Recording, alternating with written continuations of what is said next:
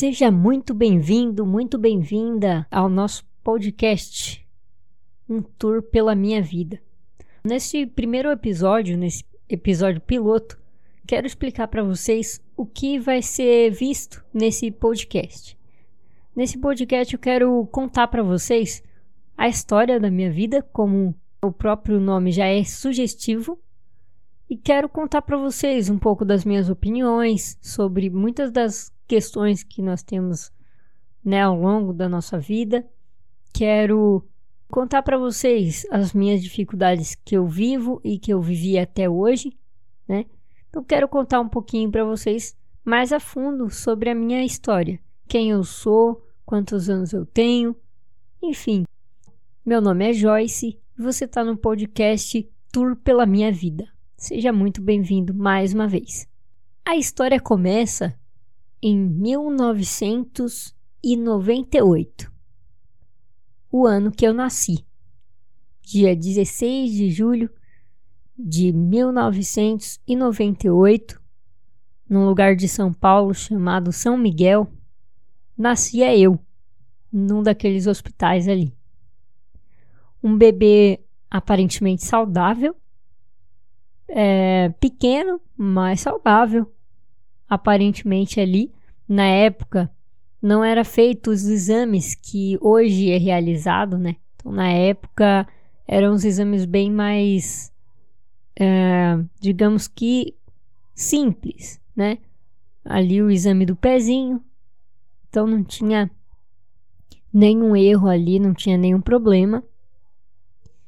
E seis meses depois, alguns detalhes começaram a surgir algumas coisas começaram a, a aparecer ali, indicando que tinha alguma coisa de errado, né? Eu não era um bebê normal, entre aspas. Eu era um bebê que chorava muito o tempo inteiro. Os meus olhos viviam vermelhos também. E né, um bebê de seis meses não consegue explicar o que está acontecendo. Se ele está sentindo dor, só o que dava para ver é que os meus olhos ficavam o tempo inteiro vermelhos e irritados o tempo todo. E indo de médico em médico, meus pais me levaram em vários médicos, vários mesmo. E muitos deles diziam que ia passar, que era uma conjuntivite, tentaram uh, vários tratamentos para conjuntivite, mas aquilo só piorava cada vez mais. Até que com um ano de idade, meus pais me levaram em um hospital aqui de São Paulo, na Moca, o Hospital SEMA. Na época, o convênio atendia ali e ali eu fui atendida. Fui atendida, fizeram vários tipos de exames e o diagnóstico foi glaucoma congênito, o primeiro diagnóstico da minha vida. E ali começaram os tratamentos, né? O glaucoma, ele não é uma, uma doença é, reversível. E ali naquele ponto eu já estava praticamente cega. Cheguei a fazer três cirurgias. Com apenas um ano de idade, eu fiz três cirurgias: duas no olho esquerdo e uma no olho direito. E não não deu jeito, perdi a visão. Hoje eu sou cega desde os um ano de idade. Sou cega completamente. A única coisa que eu consigo perceber é claro e escuro e pouco. Já percebi muito mais do que hoje. Hoje é bem baixo, mas não chega a ser considerado um resíduo visual, como ver vultos, esse tipo de coisa. Não. Hoje eu não vejo nada. Cheguei até a usar óculos, mas não deu jeito.